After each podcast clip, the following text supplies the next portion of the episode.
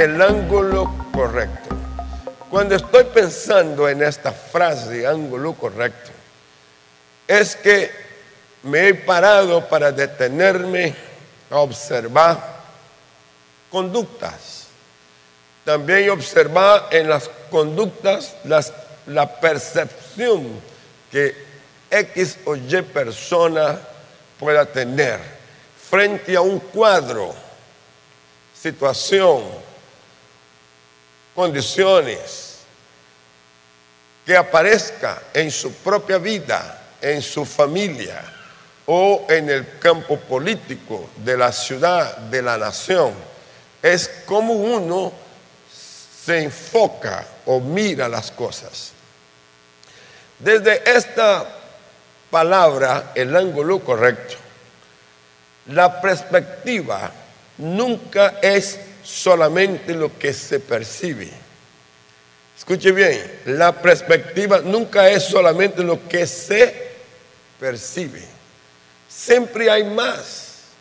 Hay, hay, hay en el ambiente y lo, en lo que está aconteciendo, hay más. Y eso es necesario que la persona tenga un mayor enfoque para poder formar la perspectiva correcta. Dos, la perspectiva es cómo se aprecia lo que se ve. Dije que la perspectiva es cómo se aprecia lo que se ve. Si usted ha ido alguna vez a una sala de arte, un salón de exposición de arte y pintura, usted va a encontrar cuadros que a la primera vista te dan una perspectiva. Pero si usted se detiene un poco más y se fija mejor, luego te amplía y hasta te puede dar otra perspectiva. Dependiendo cómo la persona se ubica en el enfoque del ángulo. Si estás en el ángulo correcto o incorrecto, tu perspectiva cambia. Voy a pedir al pastor eh, eh, Edgar que nos dé una lectura de algo que está ocurriendo en la ciudad para enfocar eso de la perspectiva. Una empresa o un grupo de empresarios mira a Cúcuta de esta manera, por favor. Claro que sí, pastor. Con un área de construcción de 75 mil metros cuadrados entre zonas verdes y un parque ecológico, los cucuteños tendrán corredores amplios para el disfrute de los ciudadanos y 32 mil metros cuadrados que serán destinados a la parte comercial. Estamos hablando del centro comercial Tennis Park Plaza Falabella, que estará ubicado en la zona más exclusiva de la ciudad, entre la avenida Pinar del Río y la avenida Cero. Andrés Arango, presidente de la firma constructora, dijo, después de tantos años de trabajo y de conocer la ciudad, entendí que hay una poderosa demanda de la economía cucuteña en un hito arquitectónico donde acogiéramos las nuevas marcas que demandan los cucuteños, colombianos y venezolanos. Rodrigo Fajardo, presidente de Falabella, dijo, grandes proyectos como este llaman la atención para que los inversionistas crean en la ciudad y se amplíe la oportunidad de trabajo para los cucuteños. Desde mucho tiempo estaba esperando la oportunidad para que un centro comercial importante llegara a la ciudad para poder traer a Falabella.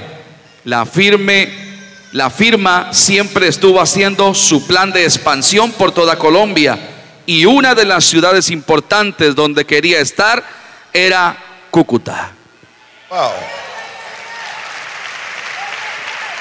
Ahí quiero que se resalte esto. Y una de las ciudades importantes que estábamos esperando era Cúcuta. Ahora, esta es una manera de ver, es una manera de observar. La perspectiva se aprecia desde la forma de cómo uno se ubica para ver. Ahora, yo pregunto, y esta pregunta lo he, hecho reiterativamente. Si esta gente viene aquí, ¿a qué viene a perder? ¿Usted cree que ellos vienen aquí a poner plata en el río Pamplonita para que lo lleve? ¿Usted cree que ellos vienen aquí para que la crisis venezolana los consuma? Ahora, si esta gente viene aquí con esta forma, con esta perspectiva, ¿qué es lo que ellos están viendo que usted y yo de pronto no lo vemos? ¿Por qué puede hablar así como hablan de la ciudad? Ahora, eso no es que viene ahí con dos pesos para construir, son miles de metros cuadrados en construcción, que va millones de dólares, no siquiera estamos hablando de pesos, son millones de dólares que van a ser canalizados para esta construcción. Y va a traer, usted va a ver la cantidad de compañías que vienen nacional, internacional, a querer tener allí su representación. Ahora, si ellos pueden creer en Cúcuta, ¿por qué nosotros no vamos a hacer lo contrario? Sí, diga conmigo, la perspectiva es como se aprecia lo que se ve. Te voy a retar, te voy a desafiar y estoy pidiendo a Dios paciencia porque a veces siento que me está acabando. Señor, dame paciencia porque yo quiero seguir martillando, quiero seguir hablando en la misma dirección, porque creo que estamos frente a oportunidades singulares. Yo dije oportunidades singulares. Si la lectura es correcta, vamos a participar. Dije que vamos a participar. Si la perspectiva es correcta, vamos a participar. ¿Y qué es lo que vamos a participar? Vamos a participar en lo máximo. Diga conmigo, en lo máximo. Porque Dios tiene lo máximo para mí. Vamos, diga, Dios tiene lo máximo para mí. Diga, lo de Dios no es mezquino. Lo de Dios no es poco. Lo de Dios no es pequeño. Lo de Dios es grande. Y lo de Dios es multiplicador. O oh, dar un aplauso al Señor, al Rey de Reyes, al Señor de los Señores.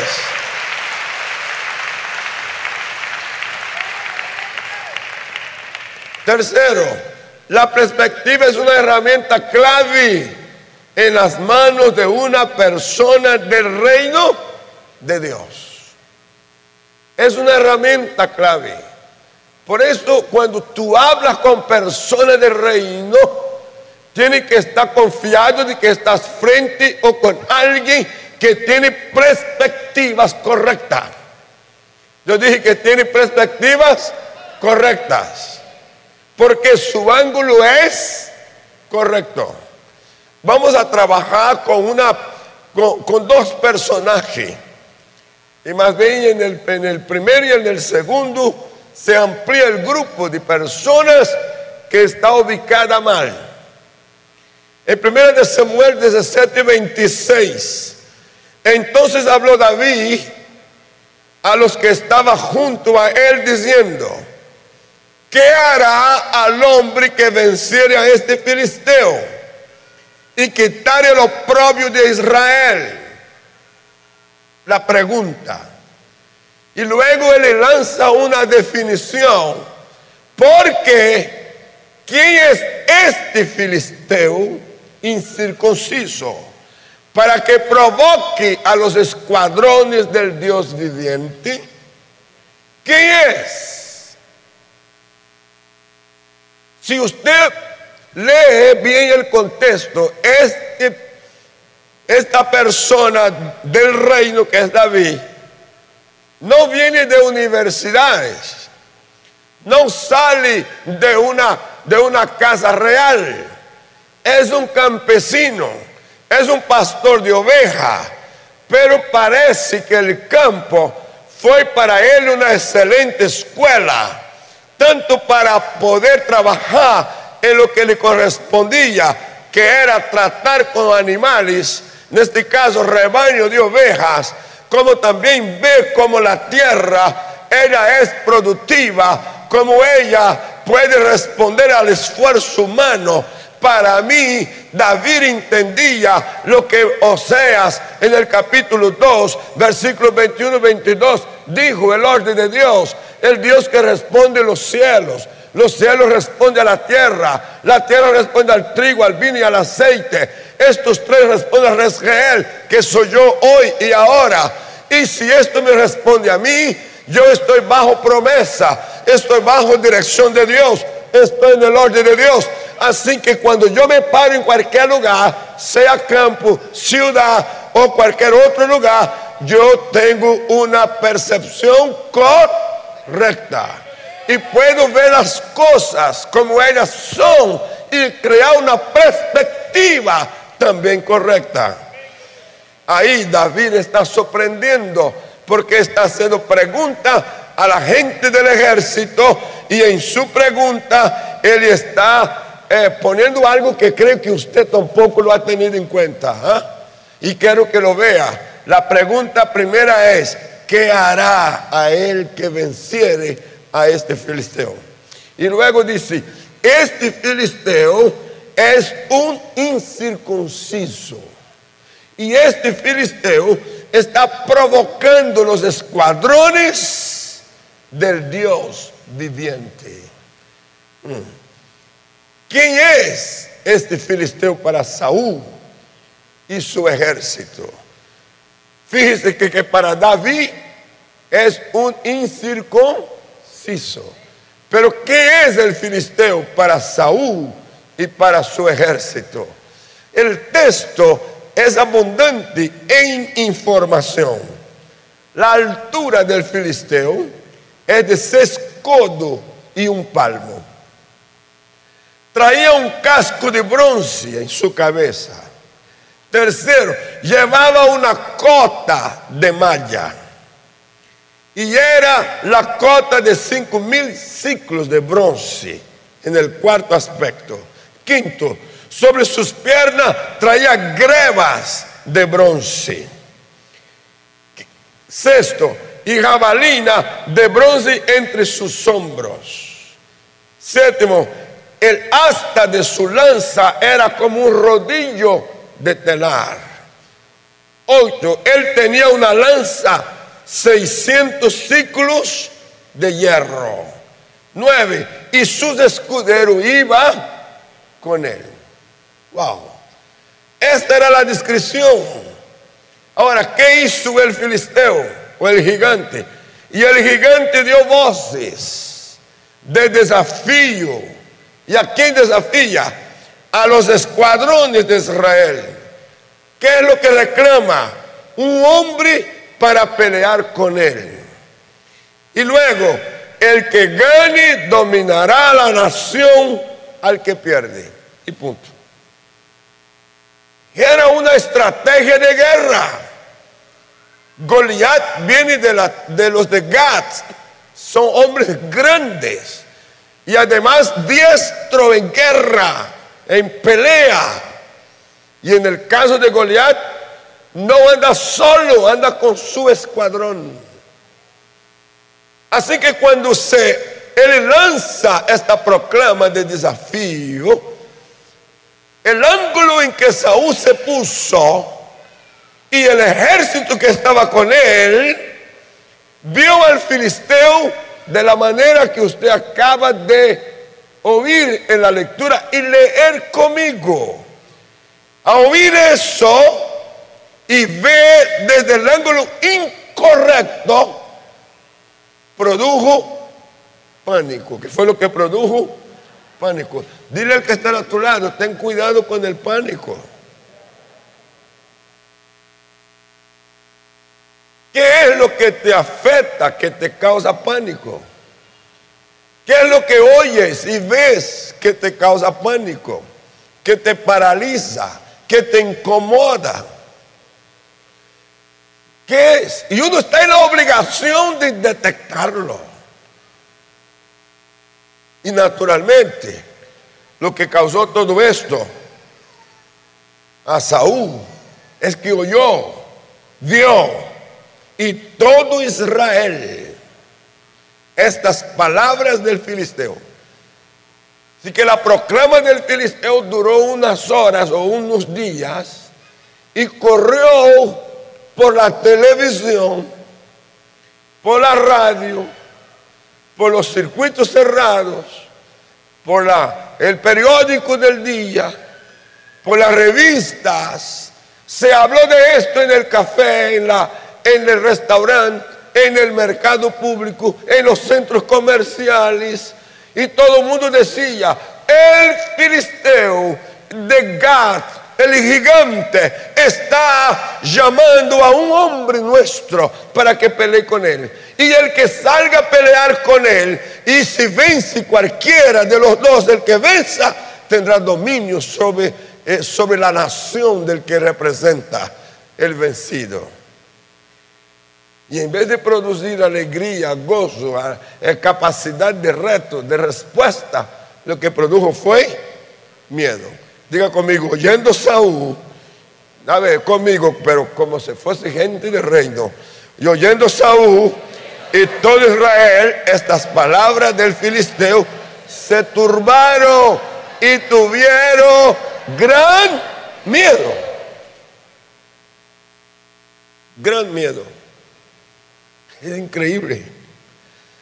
Para Saúl y su ejército, la perspectiva hacia Goliat era de amenaza invencible.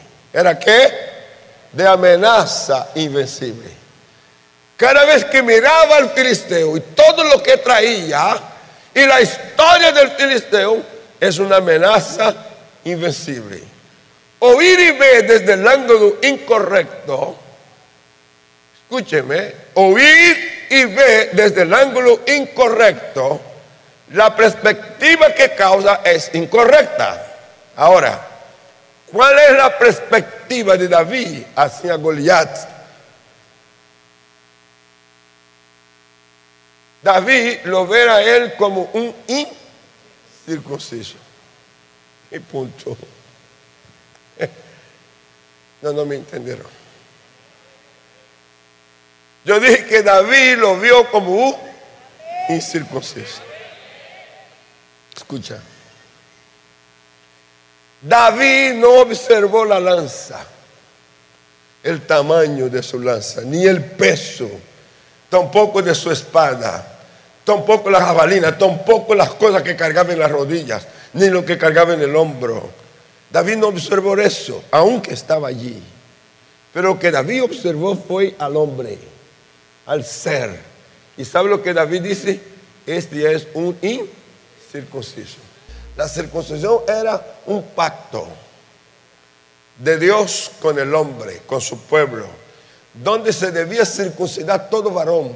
Y cuando el varón se circuncidaba es porque papá y mamá creyeron en Dios.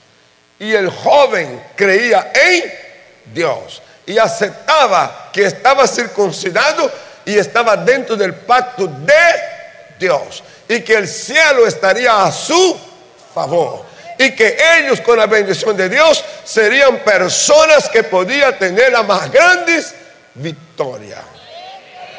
Con la diferencia de Saúl, que está mirando jabalina, armas y otras cosas, David está mirando una condición espiritual. El ángulo correcto te permitirá ver lo que otros no ven. Wow.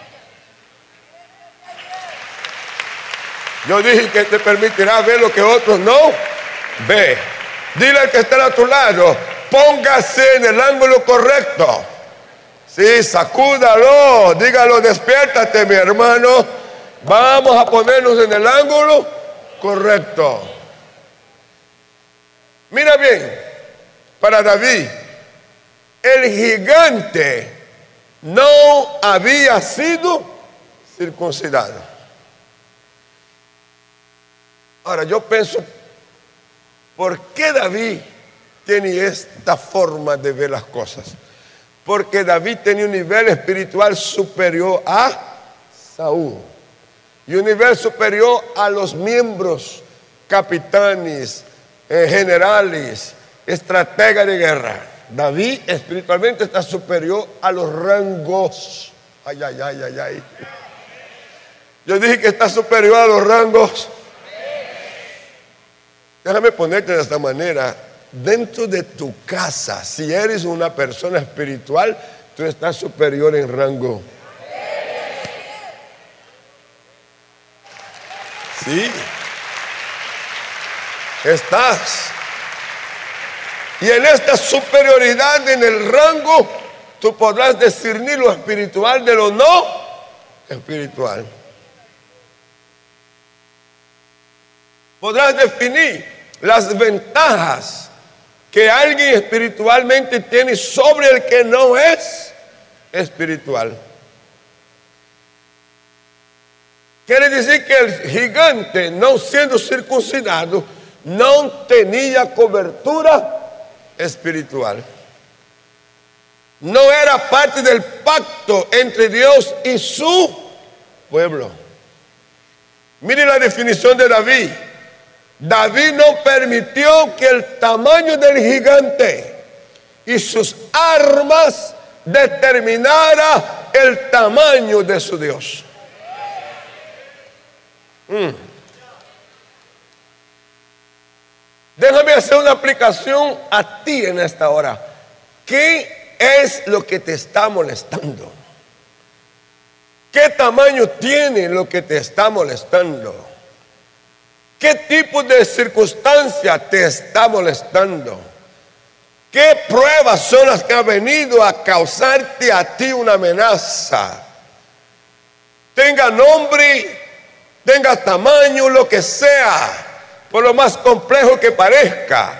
Quizás en el medio de eso hay demandas judiciales, hay abogados de por medio, hay gente mala con palabras vocerando, diciendo cualquier cosa en contra tuya y en contra de los tuyos. ¿Sabe? David determina el tamaño del gigante, sus armas, su forma, su historia, no determinará el tamaño de mi Dios. Oh, dije, no determinará el tamaño de mi Dios. Te vengo a poner de esta manera. Tu Dios es mayor que toda la circunstancia que golpea tu vida. Tu Dios es mayor que todas las amenazas que se levanten contra tuya.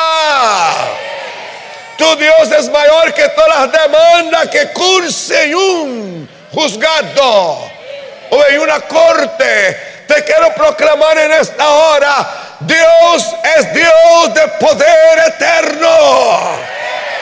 ¿Hay alguien aquí que puede reconocerlo?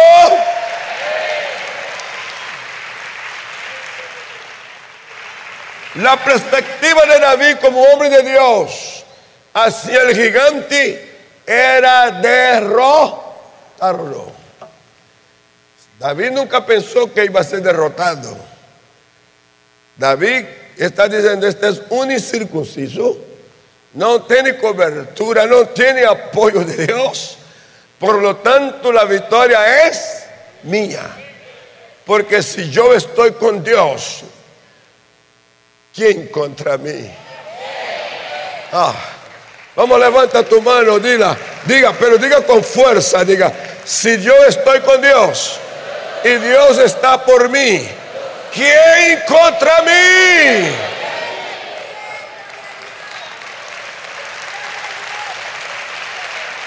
¿Sabe? Saúl está presto a recibir la derrota más grande de su vida espiritualmente, porque Saúl está mirando el hombre, las condiciones humanas. A partir de ahí comienza el descenso de Saúl.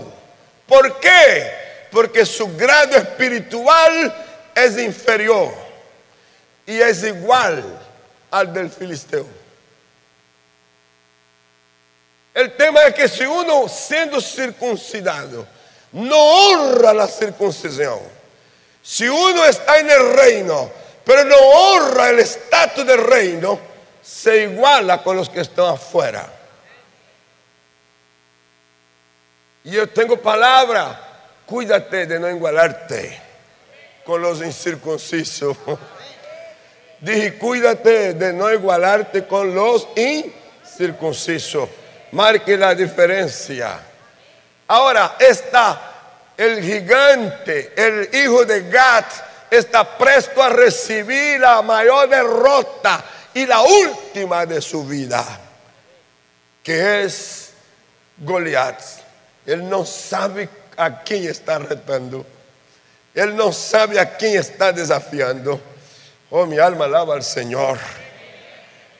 Quiero que lea de nuevo, ahora se puede leer conmigo en forma fuerte. Diga la perspectiva de David como hombre de Dios hacia el gigante era derrotarlo y liberar a la nación de la provocación en el nombre de Jehová de los ejércitos.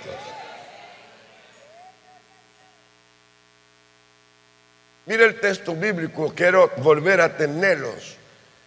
¿Qué hará al hombre que venciera a este filisteo? y quitar el oprobio de Israel. Porque ¿quién es este filisteo incircunciso para que provoque los escuadrones del Dios viviente?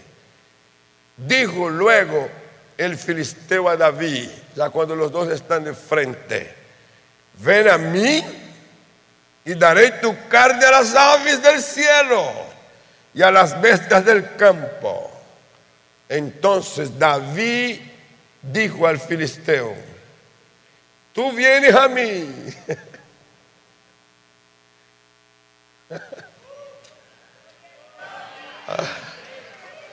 A ver, calma, calma, calma. Conténgalo un poquito ahí. Diga conmigo, tú vienes a mí.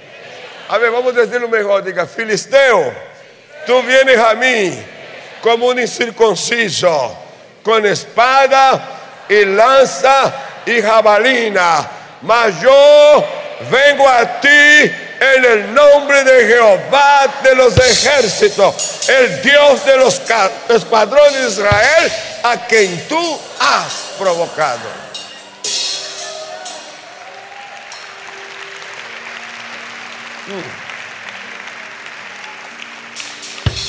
David se fijó en el premio de la victoria. Es decir, voy a tener victoria, pero esta victoria no es gratis. Hay premio. Quiero proclamar esto para ti. Hay premio para tu victoria. Oh, hay premio para tu victoria. De nuevo hay premio para tu victoria. ¿Hay alguien que puede creer en eso? Dije que hay premio para tu victoria. Va, incomoda a tu vecino, sacúdalo y dígalo, hay premio para tu victoria, papá. Diga, despiértate porque hay premio para tu victoria. Mi alma alaba al Señor. Mire la respuesta. Al que le venciere, el rey le enriquecerá. ¿Cuál es el premio? Riqueza. Con grandes riqueza, no pequeña, no cualquiera. ¿Hay alguien aquí que quisiera tener grandes riquezas? Bien, detrás de tu premio está la grande riqueza. Detrás de tu victoria está la grande riqueza. Mm. ¿Qué es lo que está? La grande riqueza. Pero no solo es riqueza, también le dará familia que se case con su hija Luego le va a eximir de tributos a la casa de él y la casa de su padre. Wow. A ver, a ver, Aquí hay personas que andan atadas porque siempre tienen que cumplir con obligaciones impuestas. Y esta mañana quiero decirte que llegó el tiempo de liberación. Las cargas impuestas ellas son para los que están en un bajo perfil. Si tú subes de perfil, serás exento de ellas. Yo dije que serás exento de ellas. Hmm. Conclusión, ya estoy terminando y quiero su atención porque lo que va a venir requiere atención y oído. Conclusión desde el ángulo correcto se puede ver lo que otros no ven. Dos, se puede transformar las debilidades en fortalezas. Puede repetir conmigo. Diga, desde el ángulo correcto se puede ver lo que otros no ven. Se puede transformar las debilidades en fortaleza.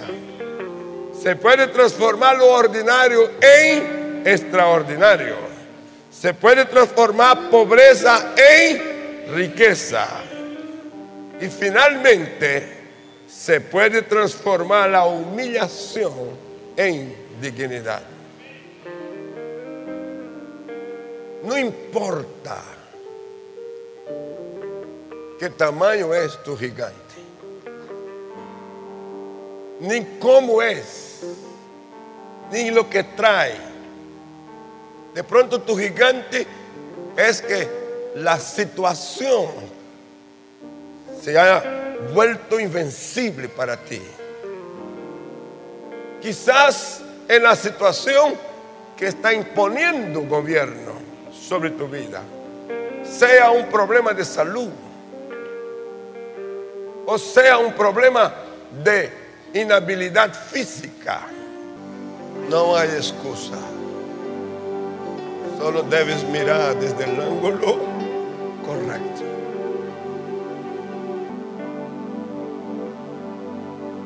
En estos días, cuando estoy ministrando, personas están viniendo al altar y quieren tomar la palabra. ¿Cuántos quieren que la palabra pueda encarnar? Puedes tú cambiar tu debilidad en fortaleza. Para Saúl, Goliat era un invencible, porque estaba mirándolo desde el ángulo incorrecto. Para David, Goliat es un incircunciso. Para Goliat, David lo está amenazando como a un perro porque lleva piedra y palo. Pero para David la fonda era una arma de guerra y la piedra era una arma de guerra. Mientras Goliat desprecia a David, David se enfoca a donde está su punto débil.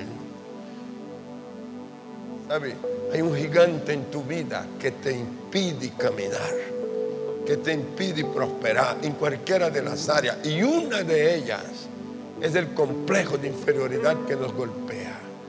Y el otro es que no tengo condiciones financieras para ir por más. Yo quiero la liberación de mi pena, de mi vergüenza.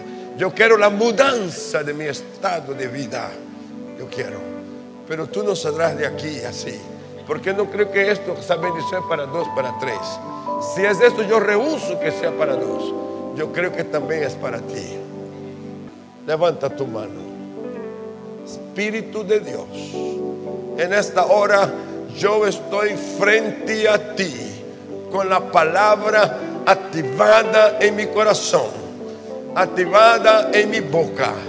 Estoy lanzando palabra que determina que las circunstancias, los Goliaths, los ejércitos que se levanten para amenazarnos son simplemente incircuncisos y que nosotros bajo cobertura, el sello de la sangre del Cordero de Dios que está sobre nuestra vida, nos da derecho de hijo. Somos parte del reino, somos parte de una victoria que ya está asegurada en Dios. Los incircuncisos no pueden vencer a los que tienen pacto con Dios. Y en esta hora tenemos pacto con Dios. Estas manos levantadas declara pacto con Dios en finanzas, en la economía, en la familia, en la vida productiva, en la multiplicación, en la abundancia que viene de Él. Ahora lo poco nuestro, lo pequeño nuestro se transforma en arma de guerra Acabas de oír una palabra de nuestro pastor y misionero José Satirio dos Santos. Somos Centro Cristiano, una plataforma misionera a las naciones hace más de 40 años. Suscríbete ya a nuestro canal de YouTube Iglesia Cúcuta y no te pierdas de las bendiciones que Dios tiene para ti. Juntos podemos seguir haciendo misiones. Con tu oración y generosidad podemos llegar más lejos. Si deseas unirte, da clic en el botón donar identificado con forma de corazón. Bendiciones.